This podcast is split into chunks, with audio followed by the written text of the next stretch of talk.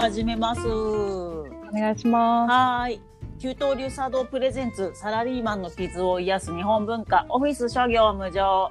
えーこの番組は大昔の武士たちも我々サラリーマンと同じような悩みを抱えてたんじゃないか。そんな歴史を知ってなんだ大名も徳川幕府に頭下げて大変だったんじゃね。的なノリで傷を癒すのがテーマになってます改めまして私給湯流茶道の谷田半球と申します給湯流茶道というのはオフィスの給湯室で抹茶を立てる団体です。利休の時代、信長や秀吉が戦場でも茶会をしていたエピソードから、サラリーマンの戦いの場であるオフィスで抹茶を飲んでおります。では、今日は給湯流からあゲストがいらっしゃっております。自己紹介お願いします。はい。えー、聖野えり子と申します。はい。給湯流名は聖の飛び田球です。は いよろしくお願いします。はい。飛びあの、給与は、半球はい休むっていうはい。ったんですけど、私ははい給与計算とかを、あの、はい。他の人事の方でやっているので、はい。あの、給を取って飛び田球。はい。はい。飛び田急で、はい。飛び田急は、あの、京王線でしたっけ？あの、あ、アジスタの近くの駅の名前ですか？前の会社があの、京王線沿線にあったってこともあって、飛び田球を名乗っております。はい。まあ、さらに補足すると、あの、えっ、と、給湯流、あの、千利休の休むという字を勝手にみんなもらってまして、で、私はよく、あの、午後半休をもらってたりしてたので、半休と名乗っております。で、まあ、そこから派生して、今のそのお給料の給はい。で、まあ、飛びた球。今日はと飛び飛びた球さんとお呼びして進めていきたいと思います。はいよろしくお願いします。はい。で、えっと、今日はですね、ジャニーズジュニアが22歳で、まあ言い方はもう今回ざっくりしますね。あの22歳で強制リストラされるという新人事制度がうん発表されまして、うんこれについて今日は語りたいなと思ってます。はい。と、飛田急さんは人事系のお仕事をされてきてるんですよね。うんそうですね。はいえっと、今はい2社目なんですが、前の会社は比較的大きい会社で、そこで、はい、はい、あはいの、人事の仕事を4年ほどやって、今は小さい会社でやっているので、大きい会社と小さい会社で、はい。それま。ですすね。なので今日はですね、ぜひその、まあ、今のね、お仕事の方は、その勝手に喋ると多分まずいと思うんで、まあ、前にいらっしゃった、その、まあ、いわゆる日本企業の人事部の、あの、お話と、ジャニーズ事務所の、この22歳リストラの話、まあ、そこから大きく、あの、あの、袋敷きを広げて、日本文化とは何かうん。考えていくという、今日はあの壮大なテーマでいきたいなとうん。思っております。はい。はい。で、改めてもう一回補足しますと、2021年の1月にジャニーズ事務所が急に突如発表をしたっていうのがあります。あの、皆さんね、ジャニーズジュニアって言葉自体は聞いたことがあると思うんですけれども、これはですね、あの、非常にグレーゾーンなあの言葉となっておりまして、まあ、あの、通常よくあるのは、まあ、あの、金、スマ、あーなんだろうな、えっ、と、キングプリンスとか、そういうあの、CD デビューを、えっ、と、グループでしていると、デビュー組っていうふうに基本は呼ばれてまして、で、あのそういうまだ CD デビューしてない人のことを基本的にはジャニーズジュニアと呼んでいます。でも皆さんご存知のように、あ CD デビューしてないけど、風間くんとか生田斗真とか、ああいう人たちもいますよね。ああいう人はなんか、気がつけばジャニーズジュニアを卒業して、ピンで正社員みたいな感じでやってるっていう感じになってて、非常にグレーゾーンであるんですけど、まあ、ぶっちゃけあの、研修生ですね。まだデビュー前の研修生っていうのが、えっ、と、まあ、この後もどんどん話すんですけど、ジャニーズは今もうあの30代になってもまだジャニーズジュニアみたいな人がたくさんいまして、うんまあ、交渉200人とかだけど、実際多分700人とかう、んそれぐらいいるんじゃないかと言われてるんですけども、で、まあ30になってもまだジャニーズジュニアっていうので、まあ細々とミュージカルの仕事とかうんしてる子がいっぱいいるんですけど、まあ今の子たちは、今30代の人はまあセーフなんだけど、今後、あ数年後から22歳になった時に、ジャニーズ事務所が判断しますっていうのが発表されたんですね。で、まあ言い方は公式にはオブラートに包んで書いてましたけど、要は22歳の時点でそのグループになんか入って、もうすぐデビューできそうだとか、うんまあピン、ピンだけどドラマいっぱい出たりしてて、もうこの人はその生田斗真みたいになりそうだみたいな、そう活躍している人はそのまま残れんだけど、ぶっちゃけなんか、あの、あんま結果も残せなかったら22歳の時点でジャニーズ事務所がリストラしますっていうのが、まあ、雑に言うと、うんとなっております。はい。これを聞いて飛田急さんいかがでしょうか？うんなんかあの、リストラって結構言葉すごい重いじゃないですか。ですね、ですね。うんうんうん。その企業がリストラをやっぱりあんまりしないっていうのは法律で守られてるからっていうところが結構大きくて、あの労働基準法ってなるほどね。あの雇用者を守るっていう法律なので、はいはいはいはいなんかこう、そう、普通の会社はやっぱり雇用者を切るってことはやっぱりすごく慎重にならざるを得ないんですけど、でもジャニーズはどういう形態で、こうなんかこう、確かに。ジャニーズジュニアの人は、ジャニーズ事務所とどういうふうにこう契約してんのかなっていうのがまず、さすが人事部ですよね。なるほど、なるほど。そう。あの、まあ、私も残念ながらね、ジャニーズ事務所の中の人ではないので、まあ、ファンの間で噂になってたことレベルで今日はお話しするんですけど、まあ、ちょっと前までは超どんぶり感情で、あの、契約書なかったらしいんですよ、ジャニーズジュニアは。はい。すごいでね。で、まあ、うん噂では、なんか、あ例えば、あの、有楽町の帝国劇場とかでいに1ヶ月とか2ヶ月とか毎日ミュージカルやることがあるんですよ。で、噂だと、あの、1回出ることに取っ払いで1万円みたいな説もあったりして、まうんあ、あの、とに給料は、まあ、デビューする前すごい安い。いや、デビューした後もね、キムタクとか若い時とかすげえ売れてても、年間1000万、数千万しかもらえてなかったみたいな時期もあったと聞いたんですが、とにかくまあ、どんぶり感情で、うん。あの、取っ払いだった説もファンの間ではあるぐらいでして、契約書もなく、まあ、給料も安いけど、まあ、その代わりそのジャニーズっていう名前、ね、自分が背負って、デビうん。あの、舞台に出れるっていうのを引き、あの、買いに安い給料なのと、あと、まあ、売りだったのは、ダンスレッスンが無料っていうのが、うん。ジャニーズ事務所の今までの大きいところで、まあ、あの、普通の芸能事務所、劇団ひまわりとか、ああいう子役で入るようなところは、その、まず、月謝をすげえ高く取るし、おそらくエグザイルがやってるようなスクールも、あれダンススクールとして多分月謝を、あの特待生はもらわないと思うんですけど、取っていて、まあ普通の芸能事務所はそういうスクール代の月謝で金を儲けんだけども、まあジャニーさんは昔からのどんぶり勘定で、誰でもダンスは無料でレッスンに来れるよっていう、まあ昭和の時代の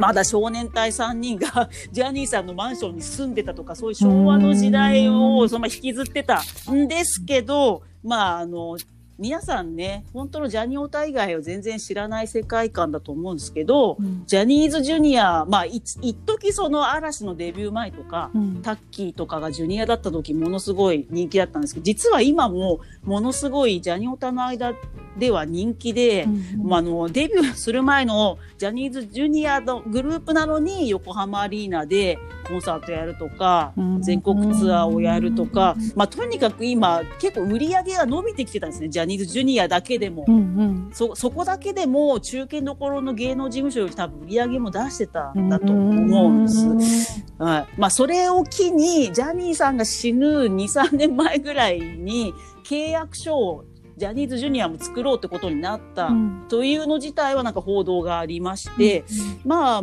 噂ですけど、まあ、その契約書ちゃんと作ったから、全員のジャニーズジュニアの給料も前より上がったんじゃないかという噂はあります。うんはい。で、なんかそのまま契約書をめぐって、そんな契約なら嫌だみたいにして、辞めた人気グループとかもいたんですよね。ごそっと、えーグルーそんなことあったんですそうなんですよ。グルグループ、ラブチューンっていうグループだったんですけど、そのグループがグループごと全員辞めて、そのまま違う事務所に入って、そのグループごと名前はセブンオーダーって名前変えたんですけど、うん最近武道館でコンサートをやったというのが、まあ、ジャニオタの間では動揺、動揺するというか、まあい昔はね、ジャニーズ事務所も、事務所辞めるとしばらく邪魔されたりして、うんね、仕事できないとかあったけども、そういうこともあ、どうだから契約書がどういう、まあ、その辞めちゃったグループがあるぐらいだから、うん契約書もえぐいんですかね、もしかしたら。うんわかんないですけど。いや、なんかむ、ムカついて辞めたグループがあるっていうことは何か厳しい契約うん。形態なんだなんいやあったんだろうなそこは中の人じゃないか知らんけど、そうか、なんかすごい人数がいるですよね。なんかすそうごいインパなんですよ。クトある話だと思うし、なんかそそうの、確かに。勤め勤めてる人で、そのジャニーズジュニア本人ももちろんすごいインパクトある話だと思うんですけど、その人についてるファンの人、そうなんです。さすが富田急 よ富田急ファンの人は、そうそうそう。ジャニーズだから好きなのか、さすが詳しいさすが鋭い。鋭い。さすが生野さん鋭いわ。そこはあの二分されますね。あのうん。やっぱり二つに分かれていてそのまあよく箱推しって言葉最近流行ってるじゃないですか。やっぱジャニーズあグループ全体箱推しとか、よく事務所あのあ、えっと、ジャニーズの場合は推しって今まであんま言ってなくて担当っていう言葉があるんです。けど、なんかうんあの、一説によると、まあ、ホスト業界でそういう言葉を使ってきてたらしくって、その、ホストのなんとかくんの担当になると、あの、そうなんつうの、いっぱいシャンパン入れて、に人気ないけど、絶対今日の売り上げの1位にしてあげるとかっていう担当っていうらしいんですけど、そ、そこからジャニオタも担当っていう言葉が推しとはなんかちょっとね、ニュアンスが違うんですけど、うんまあその話はまた追って今度するとして。で、まあ、事事務所担っていうジャンルがあって、ジャニーズ事務所全体の担当だよっていう人がいますう。んそれは谷田もそこに属していて、まあ言ってみると、ジャニーズっていうブランドが好き。うんうん。まあ、私なんかは、あの、ジャニーさんが、お好き。ジャニーさんのまあね、いろいろ、まあ気持ち悪いね、セクハラとかもしてたけど、やっぱ超変わっている人なんですね。まあ日系アメリカ人で、うん。本当の日本人じゃないからこそ、なんか謎の忍者の格好を少年にさせてたとか、まあそういうのもあって、そのジャニーさんが推す子を自分も応援したいっていう、やっぱそういうブランド意識がうんうんあって、特定のこの子だけを応援するって感じじゃないっていう流派が一つあります。うんうんジジャニー派。まあ、ひあの、本名がヒロムっていう名前だったらヒロムタンとか言ってるんですけど、ヒロムタン、事務所タン、まあ、箱推し。で、な、で、だからそういう谷田みたいなタイプの流派は、その、飛田急さん鋭いなと思ったんですけど、ジャニーズを辞めちゃった子には急に興味がなくなるっていうのがあります。そうなんだ。自分はそういうタイプですね。なんかう、んうんまあ、一級の語りがね、あの、うざくて申し訳ないけど、自分も、あー私がジャニオタになったのはサラリーマンになった後っていうのがありまして、うんうんあの、やっぱ自分が一回サラリーマンになると、そのジャニーズ事務所っていうその巨大な事務所の中で、うん。組織の中で、本当は顔がいいとか歌がうまいとか、実力があっても、たまたまジャニーさんの、その、目に留まらないとか、例えば、今度、平野くんをセンターにして、キングプリンス作るってなった時に、平野とタイプが似てる人だと入れないんですよね、キンプリに。まあ、ジャニーさんはやっぱグループのそのバランスをすごい重視したところがあるので、うん。だから平野に次ぐぐらい実力とかダンスとか歌も顔も良かったりしてても入れないみたいなのがよくあるんですよ、うんジャニーズ事務所。あ、よく見ればわかるんですけど、うんそれがやっぱね、サラリーマンとして超共感するっていうのがあって、あの、運が悪いと能力がある人、まあ昔の旧日本軍も一緒だと思うんですけど、うん。能力があるからこそ孤立しちゃって、まあ、なんつうの？本当に正しいこと、その、今日本軍は、そのガソリンあんまり持ってないから、米軍に突入しない方がいいとかって正しいことを言った人の方がむしろ左遷されるとか、あるじゃないですか、サラリーマンって。まあ、それをジャニーズ事務所にはすごい投影できるなって自分は、そこからやっぱのめり込んだみたいなのがあったんです。うん。うん。で、あこの子出世できないけど、おまあ、私は応援してるよっていうのもあるし、なんか運よくなんか出世できる子を羨ましく見たりとか、組織として見るのが好きなんだけど、うんまあもし、そういう派閥は多分少人数なのかもしれなくて、あまあまあそれ、そこそこ人数はいると思うんですけど、もう一つが、その個人の男の子を本当に好きとか応援してる人、うん。まあそうするとさっき言ってたみたいに、その、ジャニーズ事務所を辞めて、あの、他の事務所に入ってもう一回武道館でコンサートやるっていうのをわざわざ見に行く人たちとかが、その個人が好きっていう、その、ジャニーズブランドが好きっていうよりは、まあ、ジャニーズきっかけだけど、何々くんの顔が好きとか、何々くんの歌が好きだから、あだからまあ、有名な例でいくと、錦戸亮くんとか渋谷昴君とか、あの関ジャニエイトを辞めて今自分の個人活動をしている人たち、まあ、そこのファンクラブにちゃんと入るような友達も周りにいたんですけど私なんかにしてみればもう全然興味なくなったみたいな感じで、そう関ジャニエイトの中でどう振る舞うかっていうのが見たかったんで、あのもう個人的に自分の好きな音楽を、は配信していくとなったら急に興味がなくなるっていう感じです。感じです。受け止め方やっぱ様々なんですね、やっぱり。あ、そうそうそうそうなんですよね。まあでも、い一番ピンチなのは、自分がその、今推してる子が、例えば今19歳で、まだ、その、ジャニーズジュニアの中でグループに入れてないってなると、確実にこの子が22歳でリストラされるんじゃないかって思ってる子は切れてますよね。はい。え、なんか、もうちょっと。それってなんか選,、選抜試験みたいになるんですか？そのグループとしてデビューされる、できできる基準とかが明確だったら、なんか納得感あるのかなと思うんですけど。それなんですよ。飛びたきゅう先輩、よく聞いてくださいます。そこが、そこがザ・日本企業なんですよ、ジャニーズ事務所は。うん、あのー、明確なものは何もないです。全部、あの、内部で勝手にやってるっていうことで、うん、その、まあ、全部の日本企業はそうじゃないと思いますけど、うん、まあ、社長に こいつは、あの、便利だからとか言って使われる部長が配属されるじゃないですか。うんうんなんか本当に優秀なやつは、その社長に歯向かうかもしれないから、置かないとかもあるし、日本企業の場合は。実力主義じゃないじゃん。忖度できるかどうか。そうそうそうそうそう、人間か。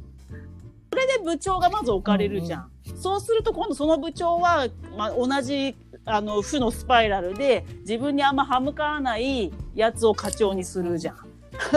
で、その課長もあんま問題を起こすやつめんどくせえからっつって、まあ、まあ優秀な人ももちろん、あのね、若手から自分の部署に入れたりするけど、まあ、おとなしいやつ入れようぜみたいになって、うん、全部がそういうお友達人事になるみたいな感じなんじゃないですか。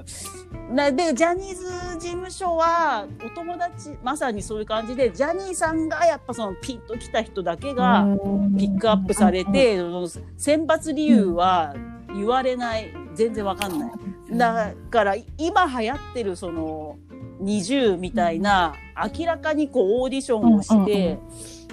まああれはまあまたあれは J.Y. パークさんが独自に順番は決めてましたけども、あなんかよく知んないけど、エンハイフンだっけ？他の K-POP のグループとかはそのやっぱり投票させる、JO1 もそうだったかな、吉本の。詳しく、ジャニーズ以外詳しくないんですけど、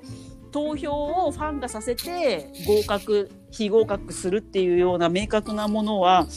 やっぱ K-POP 系は強いし、AKB もね、まさに投票させるけど、ジャニーズは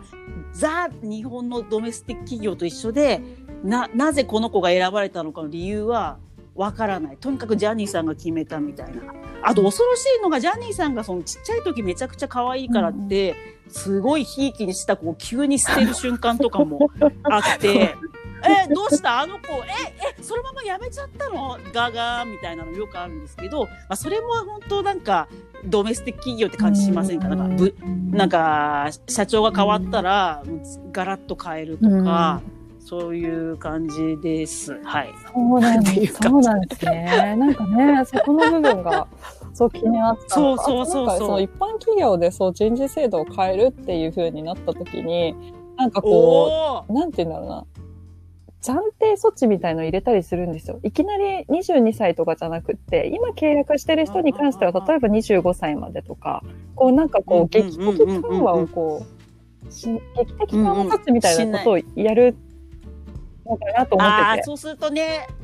急にやるとやっぱ労働組合が揉めたりとかあるもんね。でで、そのままなんか、なんか報道されたりして、あの企業は冷たいとかって報道されたら株価落ちるしみたいな。そうそうそう。だからそれで今、そうね。これから入る人は22歳で自分がね、もしデビューできなかったからやめなきゃいけないっていうのを分かって入ってる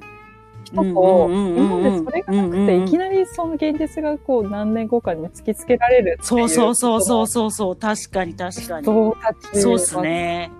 確かにね。事務所に対する不信感じゃないですけど、やっぱりあるんだろうなさすがの飛田急先輩、それなんですよ。だから今、谷中が延々話してたみたいに、もともとジャニーズ事務所は、やっぱその、超トップダウンだから、ジャニーさんが気に入ったやつは、多少人気がなくても、センターに無理やり置くとか、まあ今のその継いだ滝沢さんも同じようなことやってるんですけど、あの、自分のやっぱピンときたやつを上げるみたいな感じで、その、明確な判断基準を伝えられてないので、おそらくその22歳でリストラされるのか、事務所に残るのかっていう判断も、絶対曖昧なんだろうなっていうのでファンは今震えてるわけですね。おっしゃる通りで。その明確に、その人気投票の順位が何位より下だとやめさせますとかがないから、そこそこファンがいたり、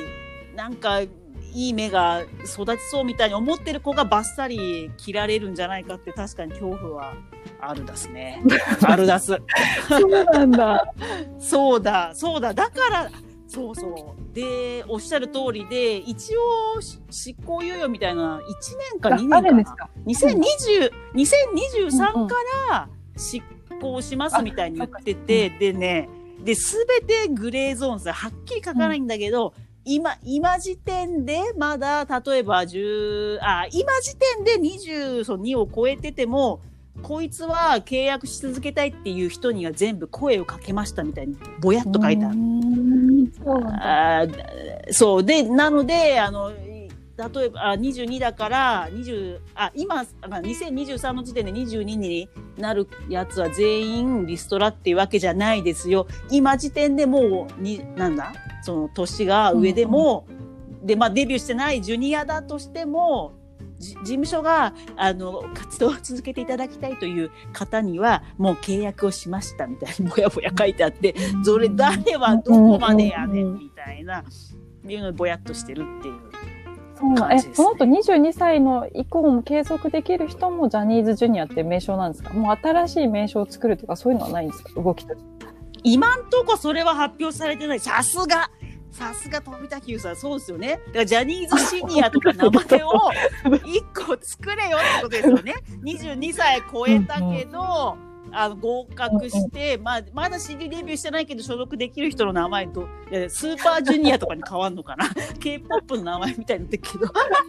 そこはね、まだ何も発動、発表されてないです。ああ、謎だわ。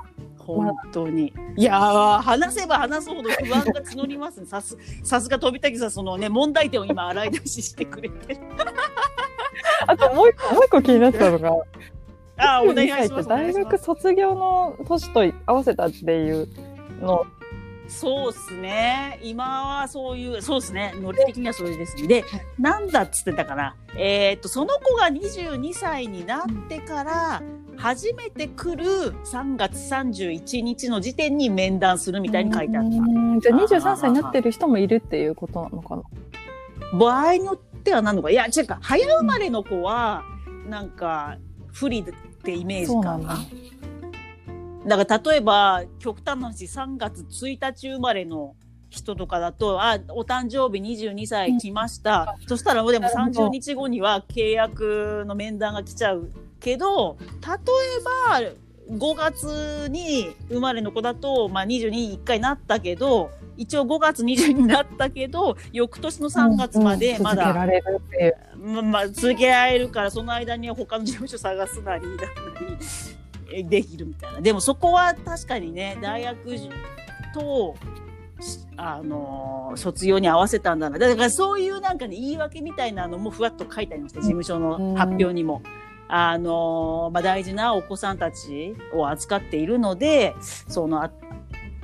違う道を探しやすい年齢に合わせて一回面談します、みたいな。みんなの将来を潰したくないので、みたいな、ぼやっと書いてありました。はい。その時点で、なんかその自分が、うんこれからのアイドルとして目指したいのか、うん。うんうんうんうん例えばもう、なんだろうね、演技、風間くんみたいな演技で自分はいくとかはいはいはいって決め。決めようはいはいにも、その経験がないとなんか、決めにくいんじゃないかなそうそうそうそうそうそうそうそう。あとその私がジャニーズがめちゃくちゃ好きな理由の一つが自分でこうなりたいと思っても、なれないっていうとこがね、またいいんだよね。あの、まあ、あの、だから、今の自分らしく生きるっていう、急に日本にあわ、なんか突然、上っ面だけ新自由主義みたいな、自分らしく働くみたいな導入してんのが、自分としては違和感があるん。ですけど、まあまあまあ、そこ自体が問題といえば問題なんだろうけども、やっぱジャニーズのいいところは、その、自分はこうやりたいっていう思ってることが全然基本希望が通らないんだけど、そのジャニーさんから無理難題を言われる、お前は、あの、まあ、例えば僕は演技で行きたいって言ってるような子が、あの、お前ダンス上手いからダンスがあの、上手なグループに入れみたいな。まさにですね、フジテレビでライドオンタイムっていうドキュメンタリー番組今放送してて、あの、さっき見てたんですけど、あの、おそらくバラエティとかでスマップみたいに活躍したいみたいに思ってた男の子が出てきてて、でもなんか知らない、気づけばダンスが一番上手なグループに選抜で入っちゃって、ダンス好きじゃないんだけど、あの、今、そのグループで頑張ってて、しかも、習ったこともなかったのに、あの、今、振り付けもしてますみたいな子が出てきて、それに私は泣いたんですよ。なんか、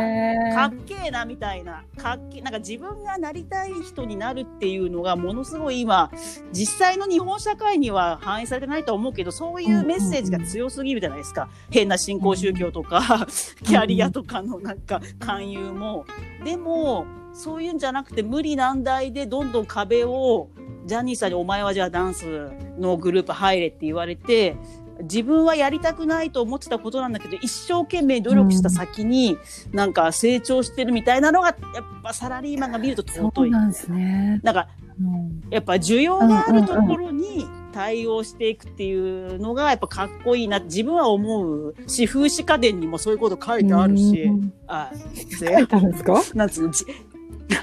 あそういうふうにサラリーマンが読み解けば、そのやっぱ常にお客さんの反応を見て、あ、風刺家電の話してますね、急に。今、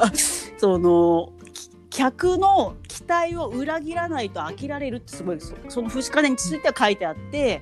例えば自分は歌が得意だから、なんか歌をゆっくり聴かせられる演目ばっかりやると、飽きられて捨てられるから、うん常にあいつは歌だよなって思われたのと違う一面を見せろ。そうすると飽きられずに、いつまでもファンがいるみたいに書いてあって号泣したことがあったんですけど、だからその、自分がやりたいことじゃダメで、やっぱり周りにどう喜ばせるかっていうところに本気を持たないと、やっぱ花は咲かないみたいな、まあエンタメの熱く語ってるんだけど、だからサラリーマンもそうじゃないですか。まああの、まあわかんない。その飛田久さんがいた会社は素敵だったら違うかもしれないけど、あの自分の周り見てると、その移動希望を出すと逆にさせるローテーションにこう目振り回されるっていうのもサラリーマンのね。そうそうそうそうそうそう。まあ、醍醐味っていう言い方失礼だけども、でも、文句言わず、そこで結果を出していった人が、やっぱ上に上がる場合もあるし、ああ、さっき飛田久さんととびっきりの話してましたよね。あの急に話がバーンって飛ぶけど、そのまあ、そのあんまり日本の企業はリストラをしない、まあ揉めるから。でもその代わりだから、40代、50代になっても全然出世しないような仕事できない人をリストラせずに、どうするかっていう対策があるんですよね。そうですね。対策なのかな？そうですね。まあなんかこう、あんまり、その、お客さん対応がないところとか、はいはい、で部署をこう作って、そこでこう、あありますよね。お客様の対応が必要なところって、ね、すごいトラブルになっちゃったりするので。そうそうそう最前線に置かない感ありますよね。あのー、まあ、言い方してる中間部門と言われる、うんうん、そのクライアントが同じ会社の社員っていう部署に、もうそういうバーコードのおっさんとかいますよね。いるいるいるいる。だからリスリストラできないからなるべく、あの、その人がミスしても影響の出ない部門を作って差し上げて、明らかに追い込み部屋に見えないように、一見なんか重要な仕事風にして差し上げて、席置きますよね。多分あれす、日本特有なのかな？アメリカとかだとそんなのないんだろうね。どうなんだろうね。切りますもんね、アメリカとかだと。ここまで多分守られてないから。ですよね。すごい。だに、日本は、そういう意味で雇用者が守られるってところでありますよね。まあ今はね、コロナでいろんな事情違う方もいるとは思うんですけど、そうそう、それでさ、また愚痴るとさ、その、そういうふうにせっかく用意して差し上げて、中間部門にいや、あの、ね、お席をお作りさせていただいた にもかかわらず、やっぱ仕事できないからこそ勘違いするというか、うん、そこですげえ邪魔してくんだよね。マウント取ってくんのよ。あ、俺のハンコないと、それ、あの、リリース販売できないんで、マジで、とで、分かりにくい言い方、まあ、わざとしてるわけじゃないのかな。仕事できない。そうそう。お前、何様だってなる人。感じね。お前の給料はこの最前線で稼いでやってんのに、その態度は何だと。いうふうになるおじさん、おばさん、まあ自分もね、気をつけないとそこにすぐ飛ばされたと思うんですけど、それですね。日本企業のそのすごい。でもそ、それも私なんか、それもなんかこう、なんか結構歪みだなっていうふうに思うところがあって、なんかこう、ジョブローテーション前提にやっぱりこう人を育ててるので、その人の専門性みたいなものがないんですよね。だからその人が外に行った時にやっぱ生きていけないみたいなところが、状況として生まれてしまってて、なのでそのジャニーズの子たちも、その、自分のこう強みみたいなものを、事務所にいる時にこう見つけておかないと、それな。卒業した時に、どういうふうに生きていくかっていうところになるんじゃないかなと思ってて。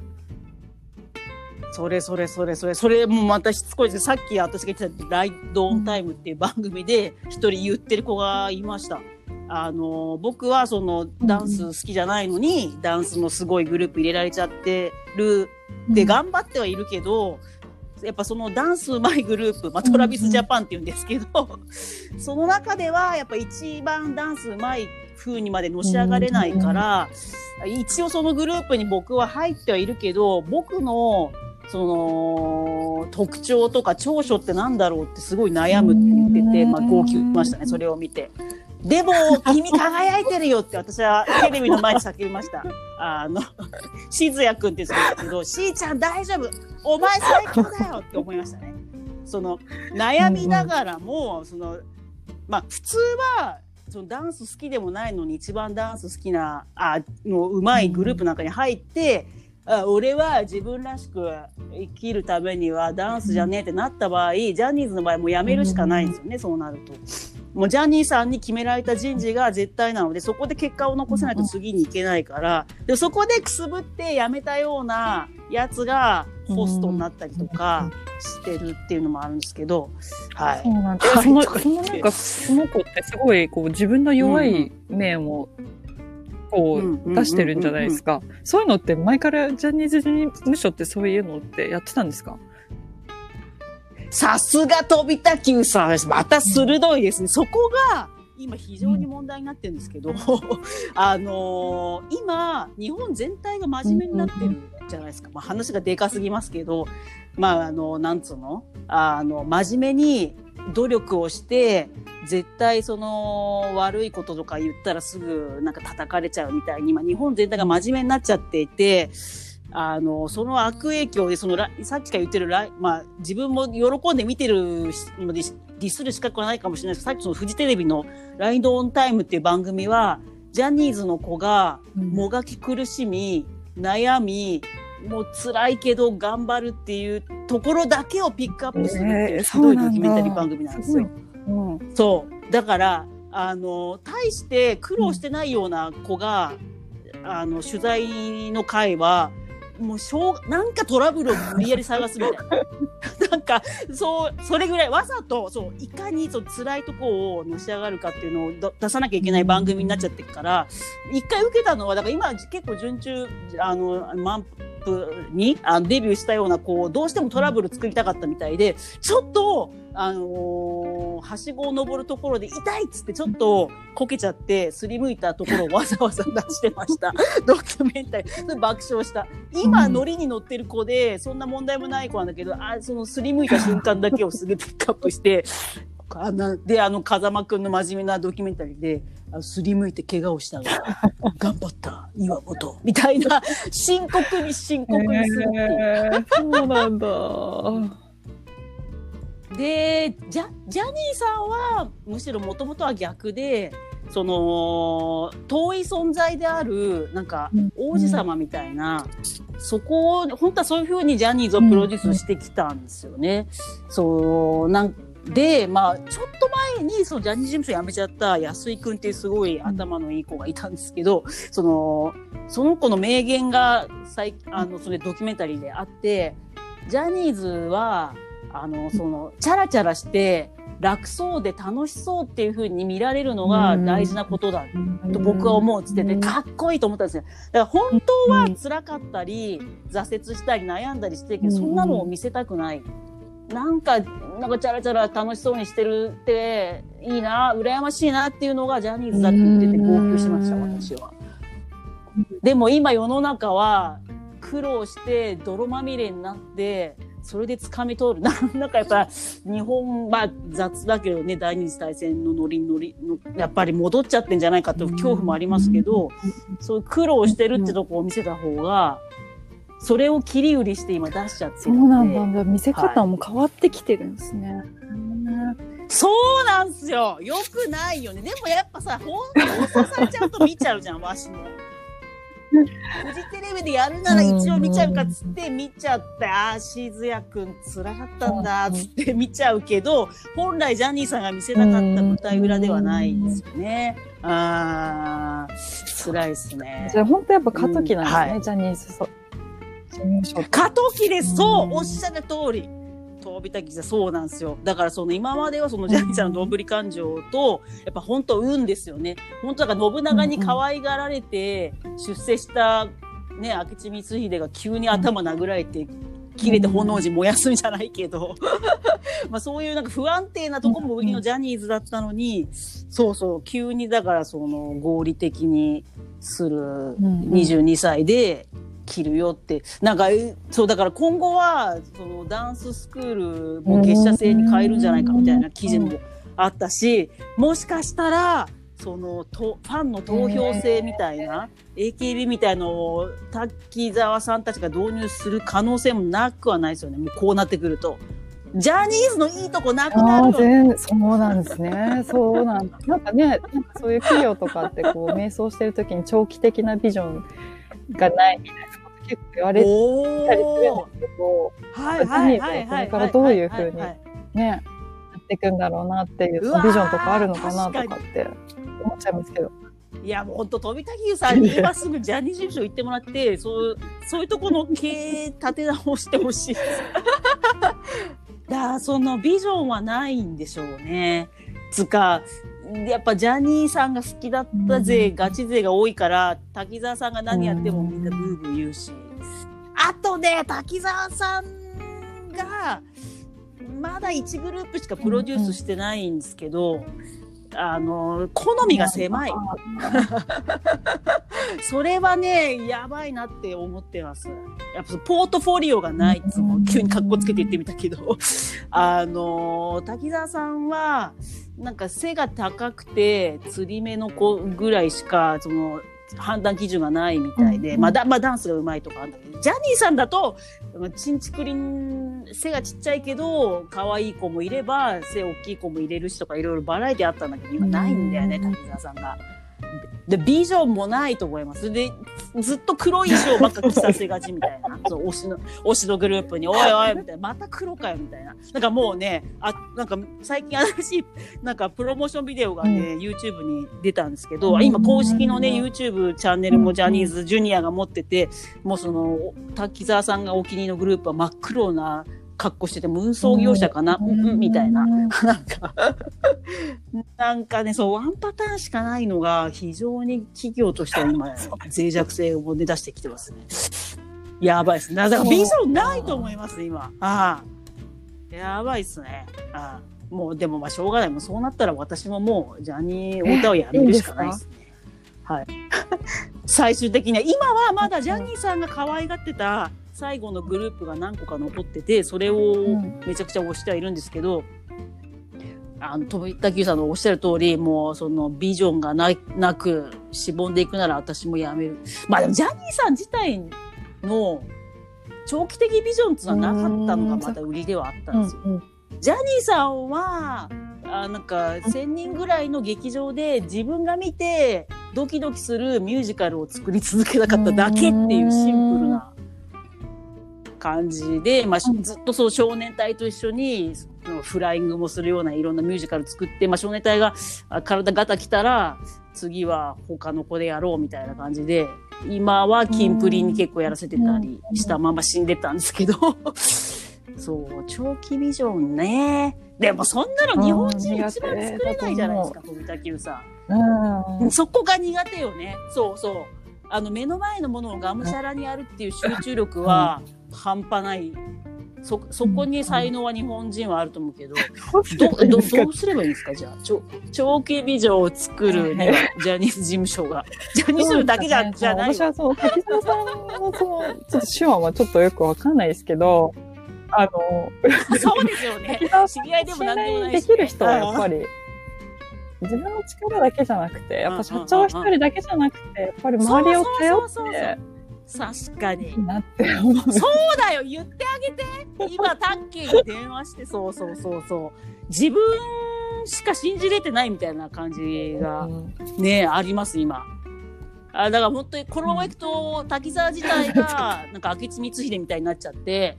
なんか寺燃やして本能寺の変を起こして、ジャニーズ事務所ごと燃えて終わるっていう。そうさすが飛滝さん、やっぱ人事の鬼は違うわ。うんそうなんですよね。ブレーンをね、雇ってほしいんだよ。だから、あそうなんだよ。タッキーはもう経営に専念してもらって、コンテンツ、まあその、誰をね、ピックアップするとか、そうそう、プロに任せるようにしてほしいんだよね。どうしたらいいんだよね。だから、明智ミスにならないよなうんにする。かそういうのって多分、働いてる気づくじゃないですか。上の方でうまくいってないとか。ああ、ぜそうだから、記事にもありましたよ。現場は切れてるみたいな、事務所の現場が切れてて、22歳なんかで切っちゃダメだという声もあるみたいな。やっぱ伝わるじゃないですか。あ、そうそうそうそう。あ、滝沢さんにもね、なんかし、下が揉めておるぞと。なんかこう、雰囲気がやっぱり落ち込んでしまうというか、落ちてしまうんじゃないかなっていうのは。あー、そっか。たまには私も滝沢の方の気持ちになんなきゃダメなのか。どういう、どういったジャニオタがね、滝沢を叩いてるだけじゃなくて、かもしれないなって辛いんだ。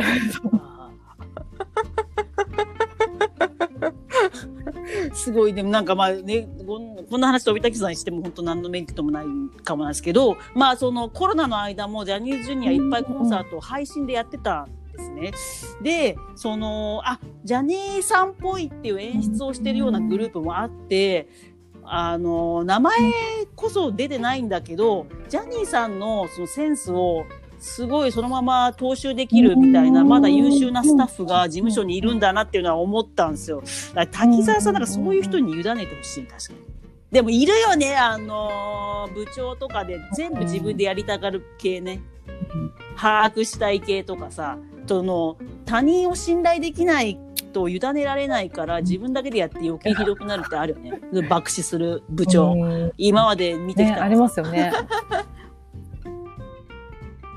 いやーだ結局は最後やっぱ人間性が問題なのか 他人を信頼できるのかどうか壮大な話だと思うな、上に立つ人は特に。ああそれなんだよね。だからさそういう人事研修はしてこなかったもんね。やっぱジャニーさんが神でジャニーさんが全部決めちゃってたから。それはやばい。だ。からでも乗りを越えなきゃいけない。いや乗り越えるためにやっぱ可能派とかがどうやって何十代も続いたかをタッキーが勉強する必要が。あるっていうのはそうですよね。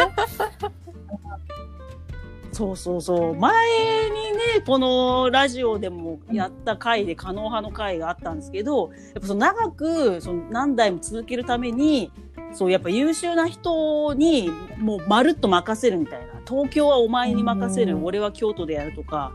必要なんだよね。滝沢さんな。でもしょうがないよね。やっぱちっちゃい時からさ、ちやほやされて怒られたことないわけでしょ。まあ、うんまあ、ジャニーさんには怒られたかもしれないけど。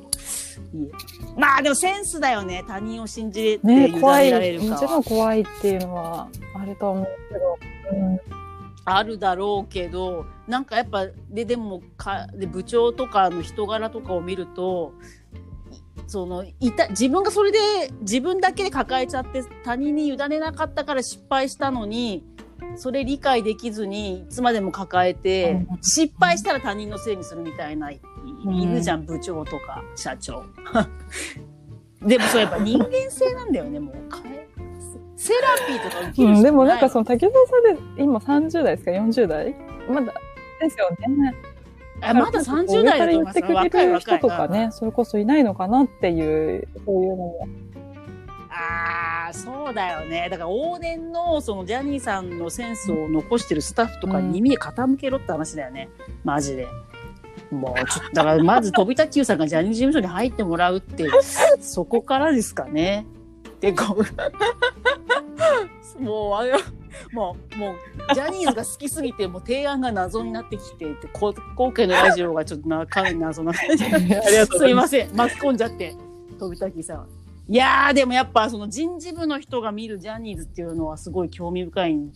のでちょっとジャニーズ今どんどんいろんな人事制度の改革があるんでまた飛田久さん。に何かあった時相談してもいいですか？相談したところでね誰にも関係ない事務所の人でも何でもないけどあこうやったらいいんじゃないかっていう案だけをなんか自分で作りたいっていうの、関係者の、その、日なっております愛に貢献できることがあれば。はいはい。あぜひまたお願いします。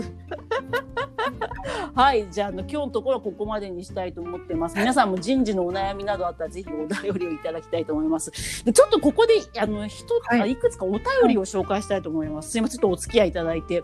あの旧東流あこのラジオではラあのお便りを募集してます。なんと、はいいくつかいただいたのでちょっとご紹介したいと思います。ツイッターでいただきまして。ツイッター名、ケント、カッコ、多感な時期、カッコさん。キュート入りのポッドキャストを聞き始めた。茶道の良さをちゃんと汲み取りつつ、堅苦しくなく、そして、存分に毒づいてて面白い。ありがとうございます。はい。つい毒舌になっちゃうんですけど、今後もお付き合いいただければと思います。もう一つ、ツイッターでいただきました。えー、ツイッター名、まこまこまこちゃんさん。えっ、と、これ13回目、さっきも言ってた可能派の会についての感想をいただきました。えっ、と、ヤンキー武士の、えーすが好きな虎の絵を納品することもあれば、あの、ロイヤルファミリー、天皇家のお姫様が可愛い、喜びそうな可愛い絵まで納品するっていうふうに、あの、それぞれのクライアントの発注にがっちり可能派が答えていたと。その、お可能派は、この、なんだ、表現方法しかやりませんっていうふうに固くならずに、それぞれの、あの、クライアントの、に柔軟に対応していた。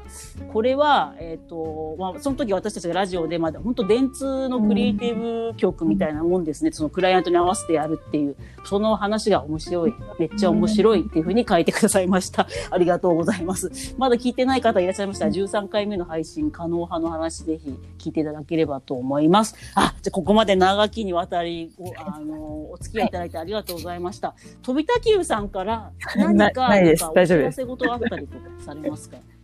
ないですか？なんかまたね、活動とかされることがあれば、お知らせいただければと思います。はい。あと、私からもあの告知させていただきたいと思います。2021年の3月に、今のところイベントを2つ予定しております。1つは3月20日に京都で、えーサラリーマン狂言と給湯流茶会をやろうと思ってます。で、2つ目はまだ日程決まってないんですけれども、皆さんもご存知、あの、エロ詩吟で有名な天心木村さんを呼んで、えー年度末茶会オンラインでやりたいと思って今け企画中です。で、どっちもですね、あの、詳細が決まりましたら、旧東流茶道のツイッターで載せていきたいと思いますので、皆さんよかったらツイッターのフォローの方をお願いいたします。はい。あと他にも、あの、番組の感想や今後取り上げてほしいテーマなどお便りを募集しております。え、ツイッターで書いてくださる場合は、ハッシュタグ、オフィス諸行無常で投稿してください。で、メールでも受け付けております。オフィス諸行無常 at gmail.com なんですけど、えっ、と、オフィスは英語、えー OFFISE。で諸行無常は、えっ、と、頭文字だけで SGMJ になっております。はい。では今日はあのここまでとさせていただきますが飛田久さん本当にあの深みのある人。事部の話今日、佐渡の話全くしてないですけど大丈夫ですか？そうっすね。あと、じ、自分のね、立証されるんじゃないかって不安の対策案も聞きそびれたんですけど、あの、もしよかったらまた富田野球さん、あの、レギュラーメンバーになっていただいて、また、はい、そうですね。今度は佐藤と人事部の話なども、じゃあ、ぜひお願いしたいと。どんな会やねんって感じ。ありがとうございました。今日勉強になりました。ありがとうございました。はい。では、給湯流サードプレゼンツ、サラリーマンの傷を癒す日本文化ラジオオフィス諸行無常、これにて終了です。ありがとうございました。